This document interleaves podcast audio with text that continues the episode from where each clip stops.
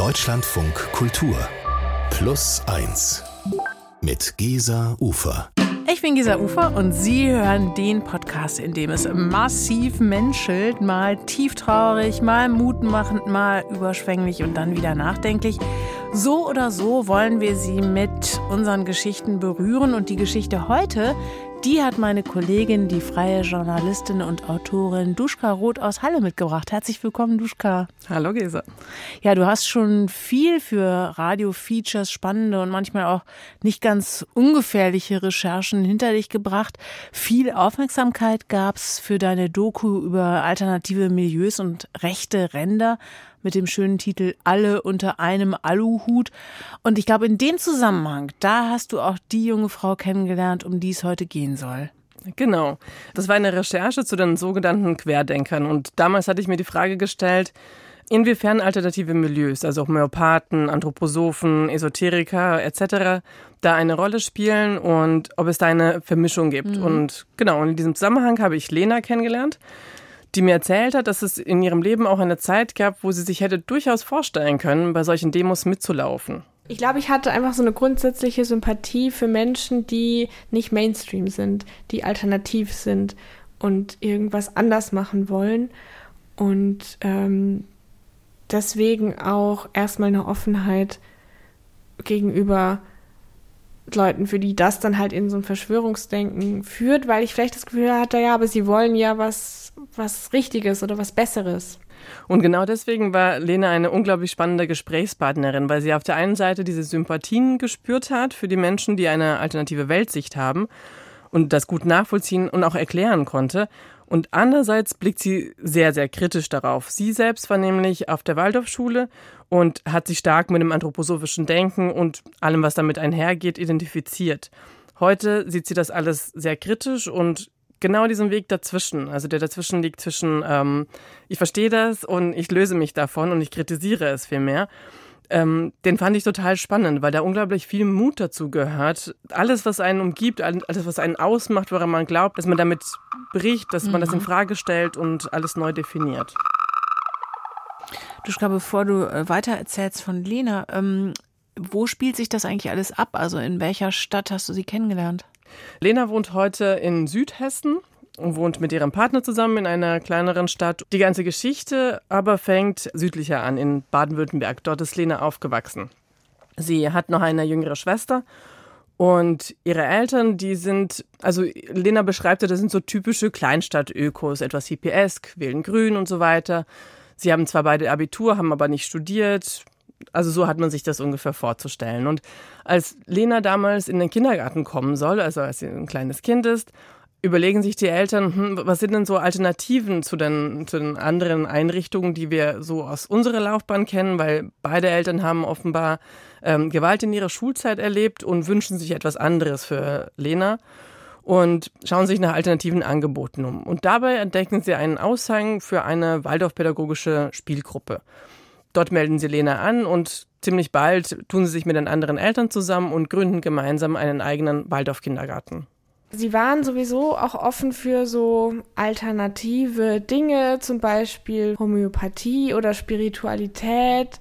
Und da gibt es ja vieles, was einen da ansprechen kann in der Waldorf-Pädagogik. Und dann irgendwie, es ist ja sehr schön und gemütlich und heimelig und wird ganz viel so darauf geachtet, dass da alles ruhig zugeht und es eine Struktur gibt. Ja, es sind ja auch, glaube ich, gerade in der frühkindlichen Pädagogik ganz viele Sachen, wo man sofort sagt, toll, also wenig Reize, nur so Naturmaterialien finden wir blöden Großstädter ja alle erstmal ganz, ganz prima, ne? Ganz genau. Und, äh, und genauso geht es ja auch Lena und ihren Eltern. Und also wie Lena schon gesagt hat, also es gefällt ihnen total gut, dass es ja diese klare Struktur gibt. Und das ist auch etwas, das hat man ja auch natürlich in anderen Kitas oder in Kindergärten, aber äh, in Waldorf-Kindergärten, in der Waldorf-Pädagogik hat das einen ganz bestimmten tieferen Sinn. Also dieses, ähm, diese, dieser Rhythmus, ähm, diese festgelegte Ablauf, der Tagesablauf, der Wochenablauf und so weiter, diese stetige Wiederholung der Abläufe, die sollen den Kindern Ruhe und Struktur geben um eine eigene Individualität zu entwickeln. Wie gesagt, Lena findet das total schön dort. Und dann ist auch ziemlich bald klar, dass äh, sobald Lena eingeschult werden soll, dass sie auch auf eine Waldorfschule kommen soll. Auch weiterhin dort, äh, nach der Einschulung gefällt es Lena total gut. Sie ist ein schüchternes Kind, sie saugt aber alles in sich auf, vertieft sich in die Geschichten, die Mythen und die Märchen, die im Unterricht erzählt werden. Für mich war klar, das, was in der Schule erzählt wird, das stimmt. Also mein Lehrer, Klassenlehrer, der weiß alles Mögliche, der redet mit uns über Schreiben, Rechnen, Lesen, Geschichte, Geografie und die Entstehung der Welt und die Bibel und ähm, alles. Und das habe ich alles so aufgenommen, als wäre es wahr, was vielleicht auch normal ist als Kind. Zum Beispiel die Idee von den Jahr siebten, also dass Kinder sich in sieben Jahresschritten entwickeln und Erwachsene auch noch. Das habe ich dann mal gehört und dachte, ah ja, das stimmt wohl. Oder die vier Temperamente, die es anscheinend gibt, wo man dann ein dominantes hat und auch, dass man als Mensch wiedergeboren wird, dass ich wahrscheinlich dann wohl schon mal gelebt habe. Das mit den Jahr siebten war mir jetzt auch nicht mehr so ganz geläufig und die vier Temperamente kriege ich, glaube ich, auch nicht mehr so ganz zusammen. Das sind die Sanguiniker, die Phlegmatiker, wen gibt es noch? Die Melancholiker. Ja. Und Choleriker? Ah, richtig, wahrscheinlich, genau. genau also ich habe nicht die Kapazität und wir haben auch nicht die Zeit dazu, dieses ganze komplexe System der Anthroposophie zu erklären. Aber ähm, ich glaube, das, also das, was die meisten wissen, ist, dass Rudolf Steiner der Gründer davon war und vor 100 Jahren aus vielen verschiedenen Strömungen das zusammengeschrieben hat. Und was wichtig ist zu wissen bei der Anthroposophie ist, dass da immer ein, ein, ähm, ein spiritueller Untergrund darunter liegt sozusagen. Ne? Also, also dieses Menschenbild ist dreigegliedert. Es gibt einen Leib, eine Seele und einen Geist. Und dann gibt es Wesensglieder und so weiter. Also das sind auch alles so Sachen, die einen vielleicht auch bekannt vollkommen, so aus der griechischen Philosophie oder so. Aber was halt zentral ist, ist, dass es in der Anthroposophie um eine geistige Welt gibt. Also es gibt ja eine spirituelle, übernatürliche Welt. Und es gibt ja auch diesen Karma-Gedanken. Also das heißt, äh, der, Glaube daran, dass man vorher schon gelebt hat, dass es eine, das heißt in der Anthroposophie eine geistige Substanz gibt, die ewig vorhanden ist und dann kommen die Menschen runter, nehmen den Pfad auf und gehen wieder weg. Das heißt, es gab ein vorheriges Leben, es gibt ein Leben danach. Und ähm, damit geht er auch einher, dass der Mensch ein gewisses Schicksal hat. Also etwas, was, was vorgegeben ist. Also er ist ja nur ein Teil dieses Ablaufs, der, der, der festgelegt ist. Das heißt also für Lena, um unsere Geschichte wieder zurückzukommen, bedeutet es, dass sie herausfinden muss für sich, was ihre Bestimmung, was ihr Schicksal ist. Das weiß ich noch, dass ich mir damals überlegt habe, was war ich in meinem früheren Leben und dann irgendwann mal was gesagt habe. Und mir war klar, dass ich das gar nicht weiß. Aber die Erwachsenen um mich rum waren halt so, ah, mm, mm. und haben das schon ernst genommen, manche. Ja, und dann dachte ich, ja gut, das wird ja, wird ja vielleicht auch stimmen. Und was für Lena und ihr Umfeld ganz besonders wichtig ist, ist diese Idee, dass alles mit allem zusammenhängt. Also dass es einen tiefer liegenden Grund, einen Sinn hat und dass man das nur noch herausfinden muss und dass man aber auch fähig ist, das zu können. Ja, also das, das gibt Lena natürlich auch eine große Sicherheit, dass sie weiß, so das ist mein Rahmen, das ist mein Kontext. Und was auch bei Lena noch hinzukommt, sie ist sehr gläubig. Also sie fängt in der Grundschule an, in den Kindergottesdienst zu gehen ähm, und besucht die Christengemeinschaft, das ist die anthroposophische Kirche. Ihre Eltern, die, die sind selbst äh, aus der regulären Kirche ausgetreten und treten auch der Christengemeinschaft nicht bei, aber sie unterstützen das. Überhaupt geht Lena in diesem ganzen anthroposophischen Umfeld sehr auf. Also sie ist super strebsam, sie will super gut in der Schule sein und sie ist es auch und sie versucht alles richtig zu machen. Sie wird auch schnell die Lieblingsschülerin von ihrem Lehrer und bekommt dadurch viel Anerkennung. Also das ist auch total wichtig für sie. Dementsprechend berührt es sie auch nicht weiter, wenn sie Kritik hört. Also es gibt ja Kritik an der Waldorfschule, zum Beispiel eine, eine große Kritik an, an der Anthroposophie ist, dass äh, Steiners Schriften, von denen es sehr viele gibt, rassistisch gewesen sein sollen. Ich glaube, jeder hat schon mal gehört, dass die Waldorfschüler ihre Namen tanzen können und sowas. Also dass man sich so ein bisschen darüber lustig macht und dass man sagt, sie leben fernab der Realität. Ich habe gedacht, dass ich in der besten Schule bin, die es gibt und dass ich und die Leute um mich rum irgendwie besonders sind. Und auf jeden Fall auch komisch. Also mir war klar, dass über Waldorf-SchülerInnen Witze gemacht werden oder ich habe es auch mitbekommen. Und das hat mir nichts ausgemacht, weil für mich klar war innerlich, ja, das ist aber halt eben total gut. Und alle anderen Kinder, die nicht auf die Waldorfschule gehen, taten mir vielleicht ein bisschen leid. Ich habe schon auch gedacht, die Welt drumherum ist sehr materialistisch und die staatlichen Schulen sind hart und da ist viel Leistungsdruck, aber die Leute, die da hingehen, die finden das ja auch gut und deswegen sind sie auch blöd. Und hier steckt ja so eine gewisse Überheblichkeit drin. Ne? Also Lena glaubt damals tatsächlich alles zu können und alles zu wissen und die Welt ohnehin verstanden zu haben, weil sie eben auf der Waldorfschule ist. Sie vertraut darauf, dass es für sie einen ganz klaren Weg gibt, also etwas, das vorgegeben ist und das sie eben finden muss und dem sie folgen muss. Und als die Schulzeit zu Ende geht und es darum geht, einen Studienplatz zu finden oder sich zu entscheiden, was man studieren möchte, stellt sie genau das vor Schwierigkeiten. Ich hatte das Gefühl, ich muss rausfinden, was meine Begabung und mein Schicksal ist, damit ich dann weiß, was ich machen soll nach der Schule und nicht die Idee, äh, worauf hätte ich denn Lust und was könnte ich mal ausprobieren und wenn es mir nicht gefällt, mache ich halt was anderes. Also Lena tut sich mit dieser Entscheidung unglaublich schwer und am Ende entschließt sie sich, Psychologie zu studieren. Doch als Lena nach Marburg zieht zum Studium, verändert sich etwas. Also sie lernt neue Menschen kennen, Menschen, die eben nicht in der Waldorfwelt aufgewachsen sind. Eines Tages sitzt sie vor einer Vorlesung mit zwei Kommilitoninnen, mit zwei Freundinnen auf der Heizung und sie unterhalten sich und warten, bis der Professor kommt und irgendwann kommen sie auf die Waldorfschule zu sprechen. Diese beiden Freundinnen haben sich eben dafür interessiert, wie ich das alles sehe. Die kannten das, glaube ich, auch nur so vom Hören sagen. Und dann habe ich denen erklärt, wie ich das sehe, nämlich so, dass wenn man auf der Waldorfschule war, man irgendwie anders gebildet wurde als andere und irgendwie ganzheitlicher und deswegen auch mehr als Mensch sich entwickeln konnte. Und dann haben sie mich so angeguckt und äh, mich gefragt, ob ich das ernst meine und ob ich wirklich denke, dass sie schlecht entwickelte Menschen sind. Und das war mir peinlich. Auch wirklich verrückt und auch wirklich interessant, dass sie bis dahin diesen Moment auch so nicht hatte. Ne?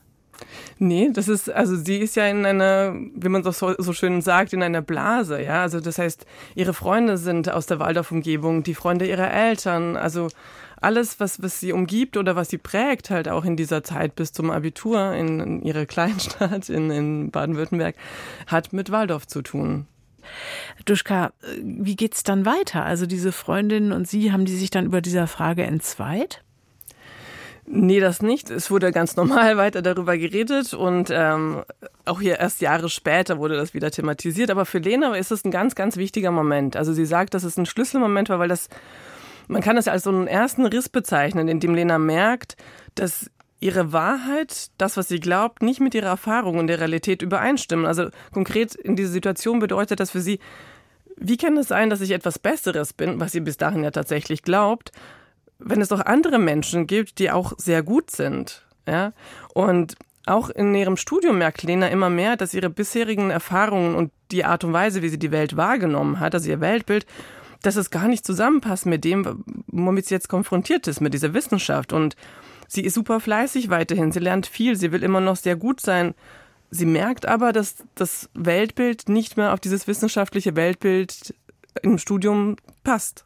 Dann hatten wir halt im Studium Statistik und Biologie und ich habe immer noch versucht, diese Zusammenhänge herzustellen, weil ich so dran gewohnt war, irgendwie zu gucken, alles hängt mit allem zusammen und es ging halt nicht. Also da kam nichts, sondern ich habe eigentlich gemerkt, je mehr ich lerne, desto mehr verstehe ich, wie wenig ich weiß oder wie wenig man gesichert sagen kann über die Welt und das ist ja eigentlich Wissenschaft. Also, dass ich alles weiß und alles kann und dass man alles beantworten kann und alles mit allem zusammenhängt, mit der Idee zu studieren, ist einfach geclasht.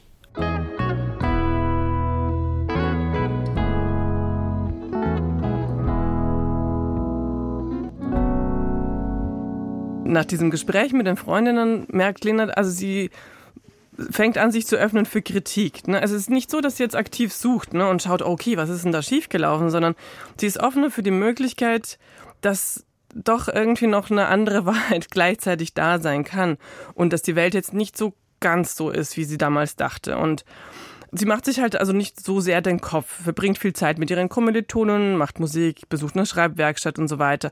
Diese Phase, in der Lena jetzt steckt, ist ja erstmal nichts Außergewöhnliches, denn durch diesen Wechsel des Umfelds, ja, also das ähm, sie in eine andere Stadt zieht, neue Leute kennenlernt, neue Netzwerke halt äh, und, und neues Lernumfeld. Also dadurch wird ein Raum geschaffen, Sachen zu hinterfragen und ihre Überzeugung neu zu justieren. Was aber wird aus ihrem Glauben? Der war doch auch so felsenfest. Ja, genau zu diesem Zeitpunkt, wo sie so anfängt, sich langsam Gedanken zu machen, kommt ein Anruf. Und zwar ist es eine Freundin aus der Christengemeinschaft, also aus dieser anthroposophischen Welt. Und diese Freundin ist schwer an Krebs erkrankt. Und Lena, die zieht bei dieser Freundin und ihrer Familie ein. Also die hat einen Mann und ein kleineres Kind. Und diese Freundin lässt sich nur anthroposophisch behandeln, nachdem sie zuerst versucht hat, konventionell medizinisch sich behandeln zu lassen, es dann irgendwann ablehnt. Und vier Monate nachdem Lena da eingezogen ist, stirbt diese Freundin.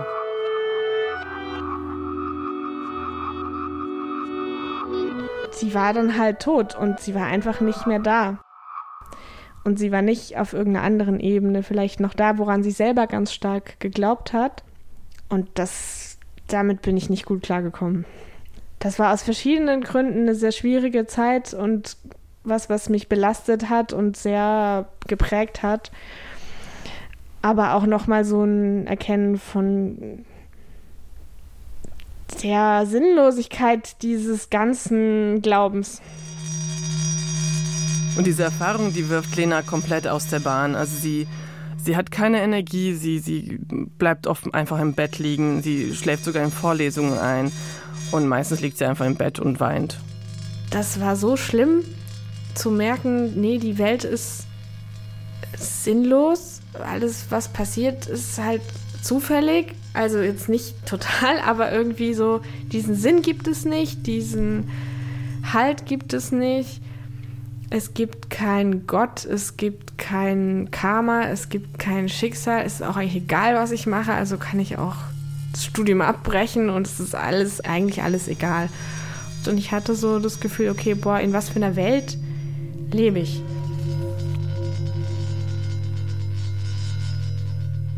Ja, das Gefühl haben wir ja, glaube ich, alle sehr, sehr häufig, nur dass wir äh, nichts anderes erwartet haben, sozusagen, oder? Ja, das schon. Aber was ich so krass finde bei Lena ist, dass, also, da brechen sehr, sehr viele starke Säulen weg. Ne? Also das heißt, dass man sich Gedanken macht und dass man das Weltbild nochmal neu justieren muss, dass man es auch anders machen möchte, wie die Eltern es gemacht haben und so weiter. Ja. Ähm, aber was passiert denn, wenn da halt alles so komplett wegbricht? Ne? Und ich habe dann auch eine Sozialpsychologin angerufen, Claudia Barth, und ich habe mit der darüber gesprochen und sie sagt, naja, wir Menschen sind ja soziale Wesen. Ne? Das heißt, also wir richten uns unser Netzwerk ein und versuchen auch dieses aufrecht zu erhalten. Und man kennt das ja, ne, wenn man mit jemandem diskutiert, der so eine bestimmte Überzeugung hat ähm, und ein Glaubens Glaubenssystem, der verteidigt das oder das machen wir auch selbst. Ne? Aber das Ding ist ja, was passiert halt, wenn, wenn, wenn das halt alles komplett wegbricht, ne? wenn dieses Fundament nicht mehr da ist. Und für Lena bedeutet es ja, ihre Welt war ja bis dahin sinnvoll eingerichtet. Ne? Alles hatte mit allem zu tun, alles hatte seinen Platz, alles war so richtig, wie es war. Und dann entstehen ja so riesige Lücken in diesem Glaubenssystem, die ja irgendwie gefüllt werden müssen. Also bei Lena ist es ja auch so, es ist ja nicht nur einfach ein Bruch und dann ist er jetzt wieder anders und dann sortiere ich mich neu, sondern es ist ein sehr, sehr langer und schmerzhafter Prozess, der da losgelöst wird.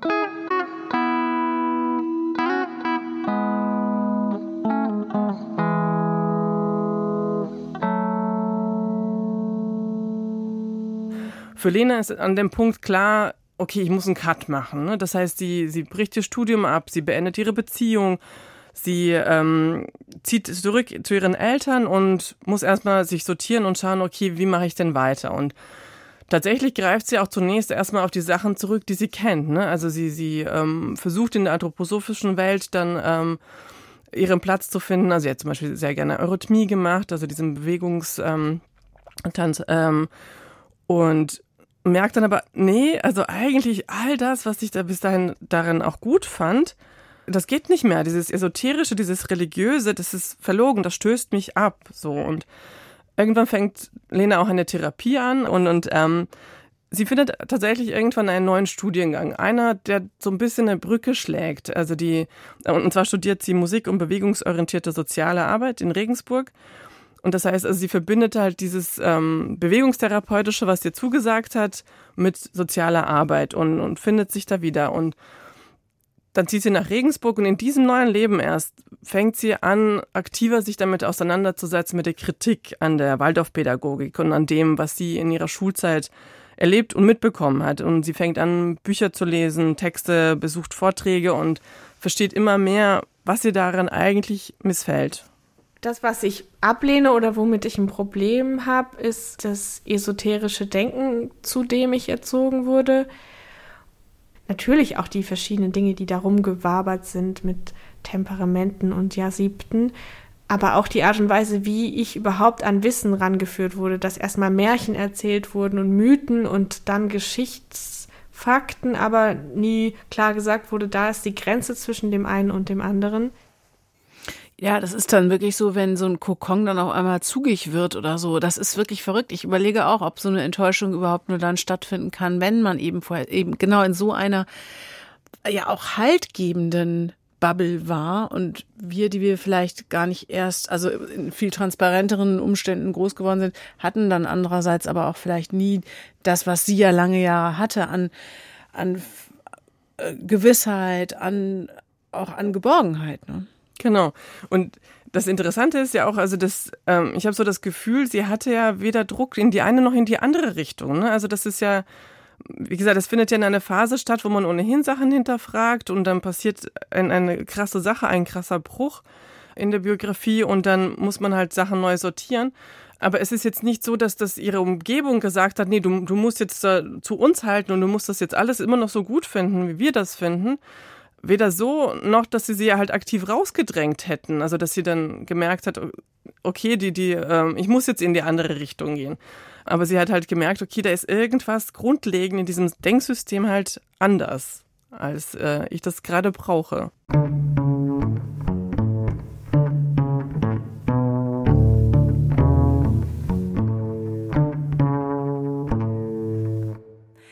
Warum, Duschka, war diese Auseinandersetzung für Sie so wichtig?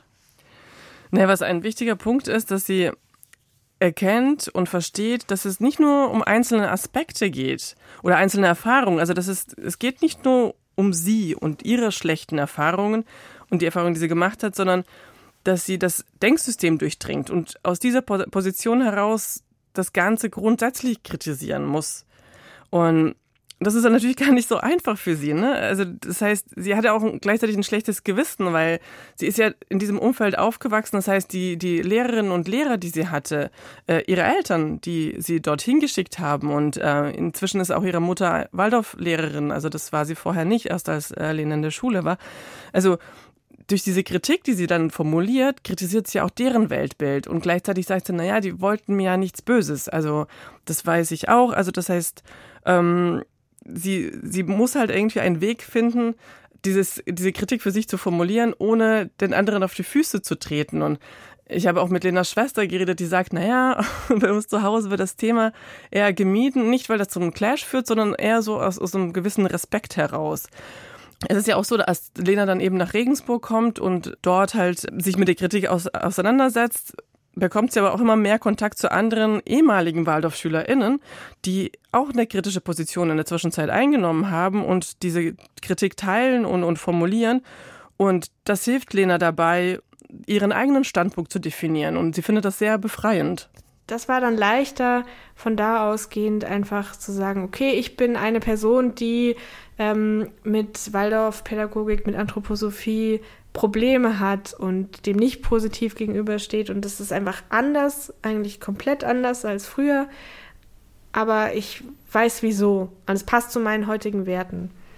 Und dann hatte ich auch diesen Schmerz irgendwann nicht mehr.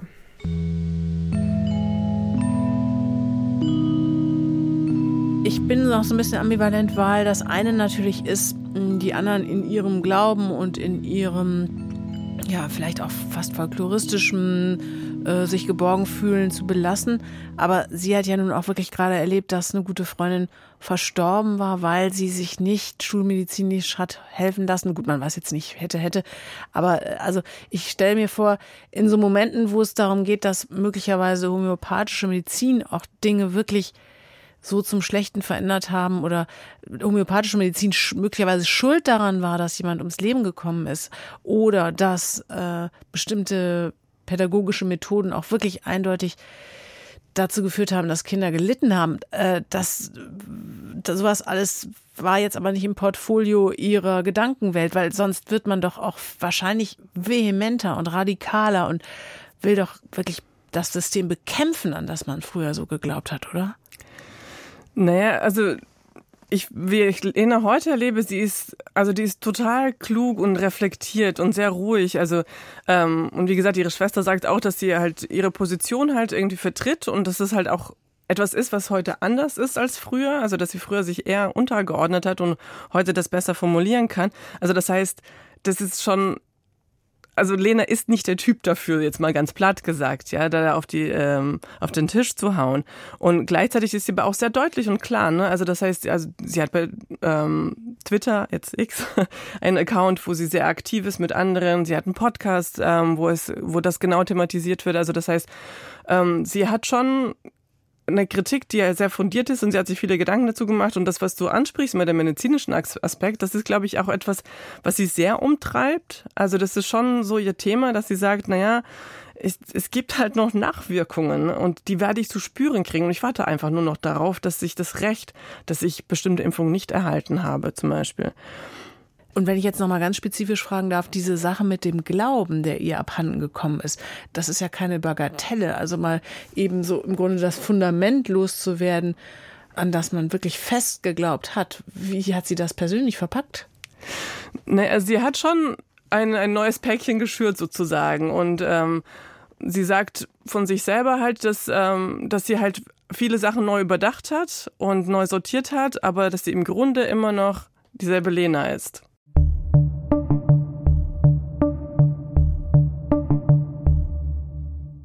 Ich glaube, ich bin in vielen Punkten immer noch die gleiche. Also ich erkenne in mir früher viel so Dinge wissen wollen, Dinge genau verstehen wollen und mich in Sachen so einlesen und reindenken. Und das mache ich natürlich heute mit meiner Kritik, genauso wie ich es damals mit den Lehrinhalten gemacht habe.